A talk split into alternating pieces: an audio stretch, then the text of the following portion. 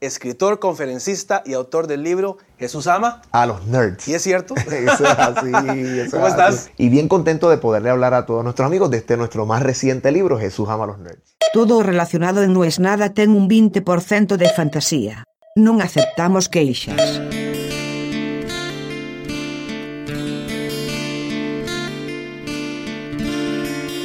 Como nene con juguete nuevo, como perro con dos colas, y había muchos más que ya no se pueden decir porque son políticamente incorrectísimos. Qué curioso eso, ¿no? Chistes que dijiste toda tu vida y que te causaban gracia, de repente no da. Pero en realidad, el chiste en sí mismo, si lo decís vos solo y no lo escucha más nadie, te causa gracia. Pero no se puede decir en público, está mal. Yo no me termino de decidir si eso es autocensura o si es adecuarse a los tiempos que corren, es ayornarse. No me siento culpable por lo que me causa gracia, pero sí intento no agrandar el tipo de humor que por más que me haga reír, siento que moral y éticamente no corresponde al tiempo que vivimos. Estoy siguiendo una cuenta de Twitter que la debe estar siguiendo todo el mundo. Y me muero de la risa. No puedo decir que no, no voy a mentir. Es una cuenta que pone fragmentos. Bueno, si ustedes la, la siguen ya saben de qué estoy hablando. Y no me da seguirla. Entro, miro, es muy gracioso cómo Ilvana lo que la gente le pregunta y lo que él responde, pero me parece como que no se puede. O sea, no condeno en absoluto al flaco que lo hace o a la chica que lo hace, no tengo idea quién lo hace. Pero me da como... me parece que no corresponde que yo lo comparta. Por ahí estoy muy timorato. La verdad es que no lo sé. Hoy me llegó la Raspberry Pi 4. Estoy enloquecido con eso. ¿De qué se trata? Es una computadora, mini computadora, tiene el tamaño de un paquete de cigarrillos, de hardware libre. ¿Qué significa hardware libre? Que así como el Linux es software, GNU Linux, para hablar con propiedad, es software libre, llevado a la cocina sería que tenemos por un lado el plato, pero por otro lado tenemos la receta exacta de qué tiene y qué no, y de una manera colaborativa la misma comunidad va mejorando y dice, mira, si le cambiamos esto y lo agregan, y todo eso está organizado y eso es libre y es gratis. Bueno, la contraparte de eso es que hay hardware que es diseñado de esta manera y que se comparte a la comunidad cómo funciona y todos sus secretos.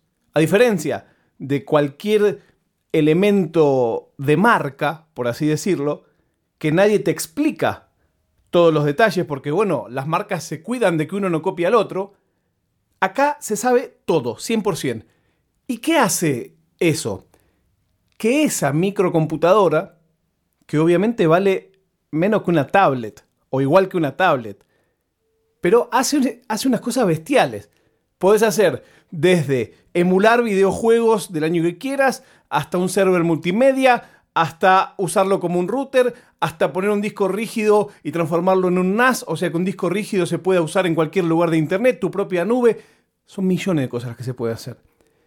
Y yo pensaba que el momento en que tengo algo nuevo de hardware, que no domino al 100%, es mi momento favorito.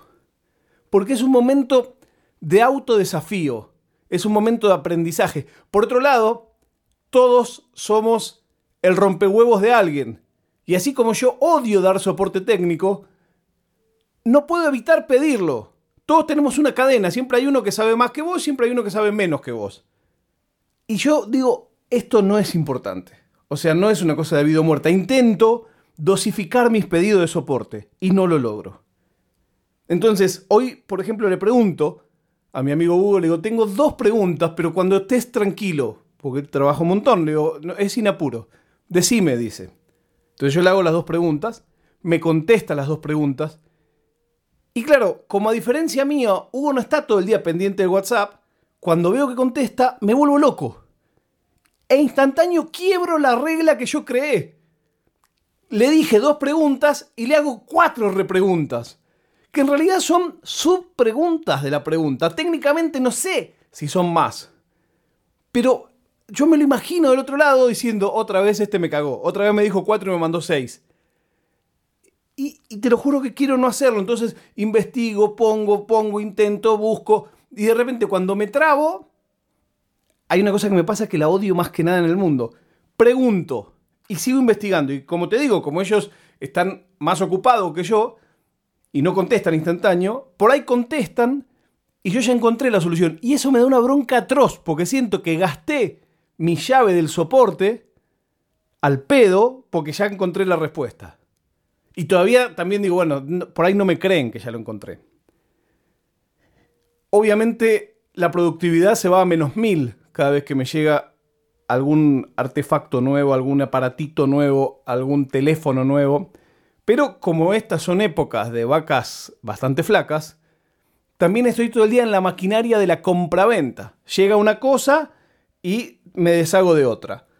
Quiero comprar algo y vendo alguna cosa que no uso. Claro, y entre medio de eso, es muy distinto como yo estaba acostumbrado a manejarme en Argentina a cómo se maneja la gente acá en Europa. Yo dije, bueno, lo publicás, chao, mandás por correo, se acabó. Bueno, pues no. La gente que compra usado online tiene la bendita costumbre de regatear y pedir descuento. Entonces es una cosa que cuanto menos específico es lo que vendés, más te rompen las bolas. Lo tengo comprobado, ¿eh? Es terrible. Vendí una vez una cámara 360, dos mensajes. Eh, ¿Funciona bien? Sí.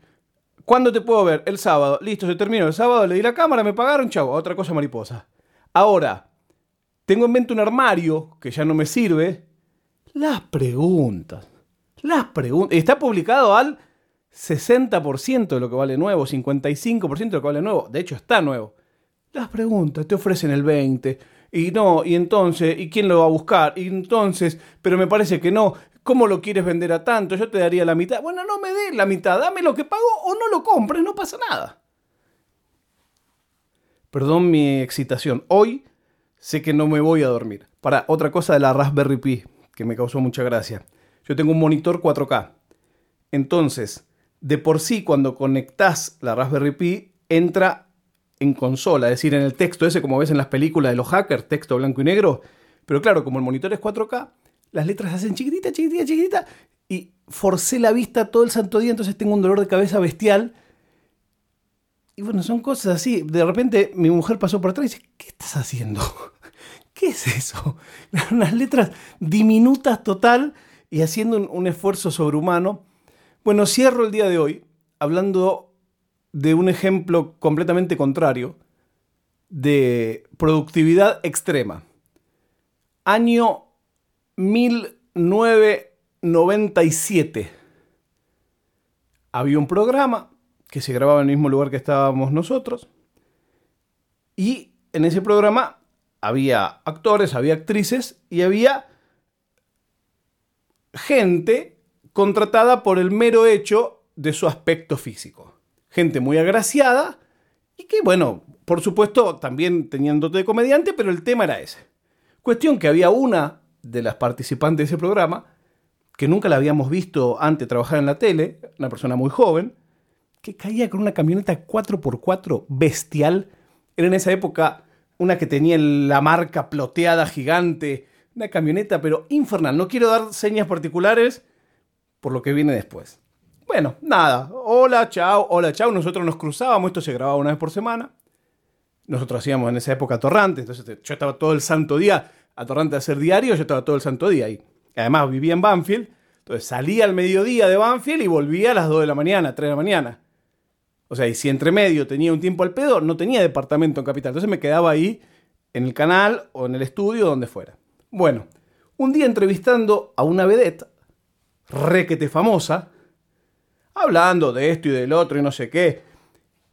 Es una vedette que es muy bocona, es muy de hablar a veces dice la verdad y a veces inventa. Nunca lo voy a saber. La cuestión que a la pasada me dice, no, porque acá todos dicen, pero hay que poner el cuerpo, hay que trabajar, esto no es tan fácil.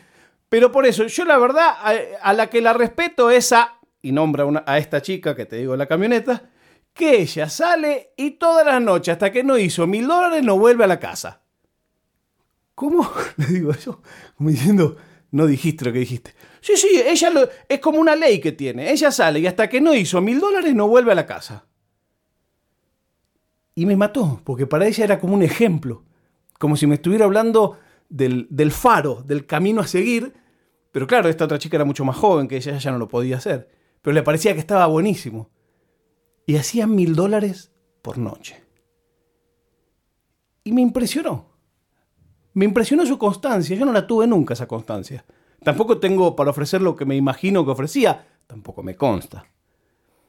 Pero la frase fue esa. Hasta que no hace mil dólares por noche, no vuelve a su casa. La prueba de vida del día de hoy es que Trump dijo que va a seguir reclamando, pero puso manos a la obra a la transición. Poco menos que entender que la realidad es una, te guste o no te guste. Yo no hice mil dólares hoy, pero de todos modos les diré que no es nada.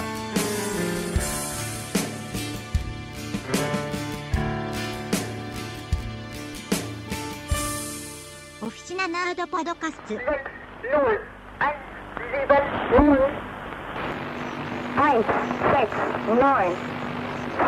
オフ